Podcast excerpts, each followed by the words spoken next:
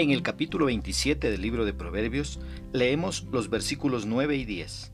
En la traducción latinoamericana la palabra del Señor dice, El aceite y los perfumes alegran el corazón, la dulzura de la amistad reconforta el alma. No renuncies a tu amigo ni al amigo de tu padre. Un amigo cerca vale más que un hermano lejos. ¿Qué expresa el escritor? Salomón declaró una verdad evidente por sí misma está en la naturaleza de un aceite o un perfume para deleitar al corazón a través de su agradable olor. Es que el consejo fuerte pero amable de un amigo es dulce y puede traer deleite. que dice, el aceite y el incienso que alegran son un símil para el consejo agradable de un amigo que se origina en su propio ser. Tanto las fragancias externas como los consejos sanos producen una sensación de bienestar. Mira el versículo 10, ahí tenemos tres enseñanzas. La primera es, no dejes a tu amigo ni al amigo de tu padre. Debemos mantener los lazos de la amistad incluso más allá de las generaciones. Los amigos no deben ser abandonados. Clark dice, un amigo bien probado es inestimable. El que ha sido amigo de tu familia nunca lo olvidará y nunca lo destruirá.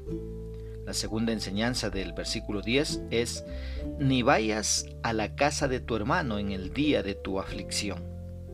Esta porción parecería estar en contra de pedir ayuda en momentos de aflicción, pero en verdad hay dificultades que podemos resolverlas con la sabiduría que Dios nos da. No es bueno cargar con más problemas a nuestra familia, ya que ellos tendrán sus propios problemas. En lugar de poner más cargas, más bien ayudémosles a llevar sus cargas. Es cierto que habrán momentos en los que un familiar estará ahí para ayudarnos. Pero mira una tercera enseñanza del versículo 10. Dice, mejor es el vecino cerca que el hermano lejos. Debemos suponer que nuestro hermano biológico es el mejor para ayudarnos en el día de la aflicción. Pero si está lejos, no podrá hacer mucho. Mejor es un recurso menor que está cerca que un recurso mejor que está muy lejos. Es mejor tener alguien cercano, alguien a quien acudir en tiempos difíciles. Este versículo no desestima al hermano lejano, sino que aprecia al amigo cercano. ¿Cómo podemos aplicar esta porción bíblica a nuestra vida?